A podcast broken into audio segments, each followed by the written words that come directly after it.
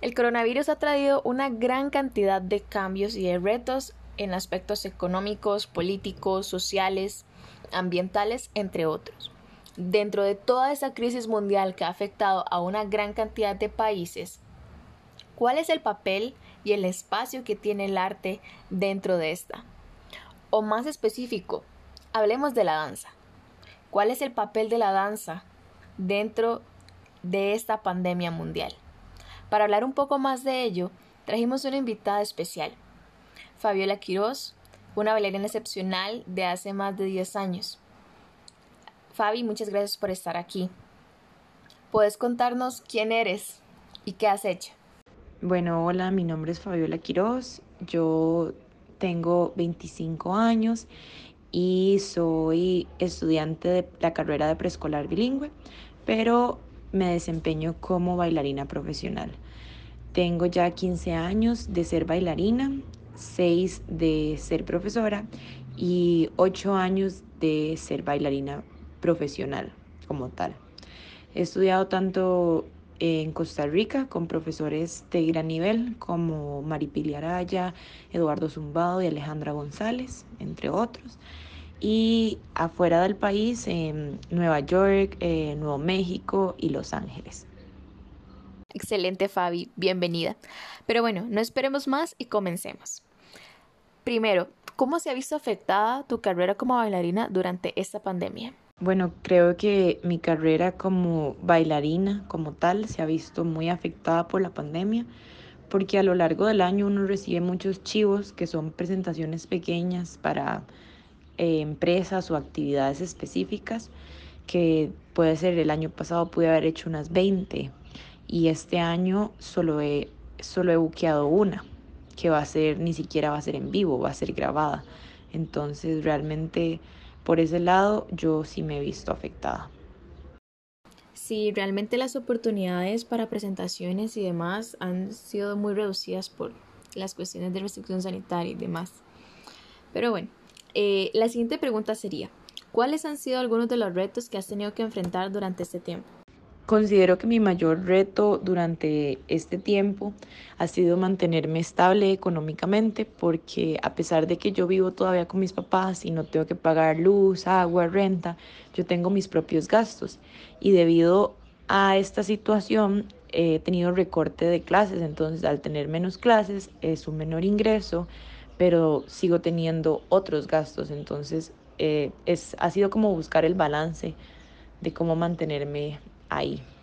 También como eh, estar entrenada, porque al ser una profesora yo tengo que estar entrenada, actualizada. Y bueno, durante los primeros años, eh, primeros meses de la pandemia fue un poco más difícil conseguir clases virtuales o conseguir las clases que se adecúen al espacio que yo tengo o al horario que yo tengo. Hablando acerca de, de los entrenamientos, el entrenamiento tanto personal como el entrenamiento que le das a los alumnos tuvo que cambiar en ciertos aspectos debido al coronavirus. Mi entrenamiento personal como tal fue un poco más sencillo de adecuar porque, bueno, antes yo lo que hacía era viajar hacia donde tenía que recibir las clases. Ahora lo que hice fue ir a mi lugar de trabajo y de ahí yo recibía mis clases virtuales, entonces yo tenía el internet, yo tenía el espacio y eran condiciones aptas para recibirla. Claro, el cambio fue hacerlas virtuales, pero fue mucho más fácil.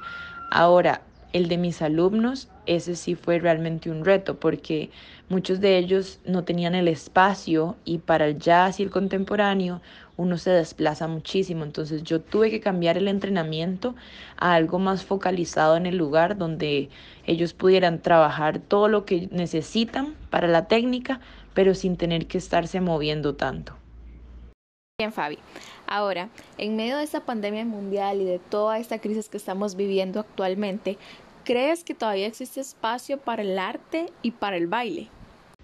Personalmente, yo sí creo que aún en medio de una pandemia todavía existe espacio para el baile y el arte en general.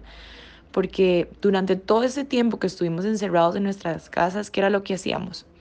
Eh, leíamos un libro, veíamos películas, veíamos series, cantábamos, bailábamos, escuchábamos música y todo eso se resume en arte. Entonces, independientemente si nosotros no somos quienes creamos el arte, nosotros utilizamos el arte para nuestros espacios. Sí, definitivamente el arte es una parte esencial de nuestra vida y creo que sin él no hubiéramos podido llevar o sobrellevar en realidad esta pandemia y todo el confinamiento. Pero bueno, Fabi, ahora cuéntanos, como bailarina y como persona, ¿cuáles son algunas enseñanzas que te ha dejado este tiempo de emergencia mundial?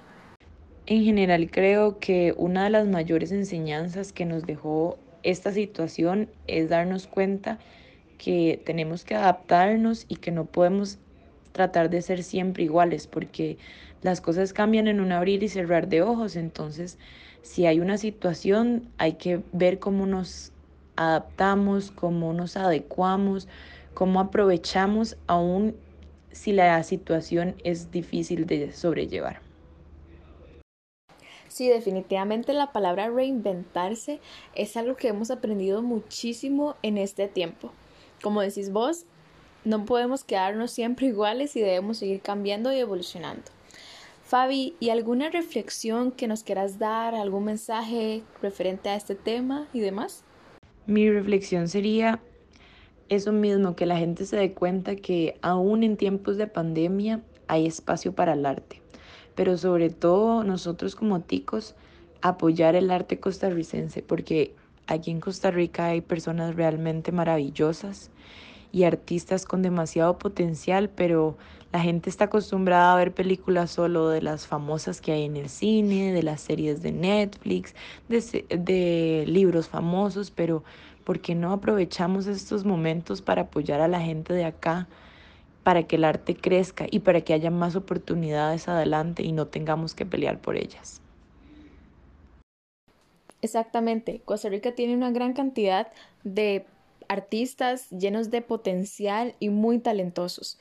Es tiempo que los costarricenses nos sintamos orgullosos y consumamos más producciones hechas aquí en Costa Rica, porque hay mucho material muy bueno y de calidad.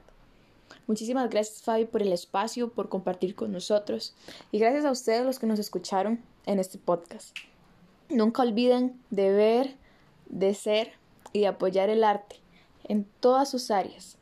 Aún en tiempos de crisis, aún en pandemia mundial, siempre hay espacio para el arte, porque eso nos impulsa a salir adelante. Gracias.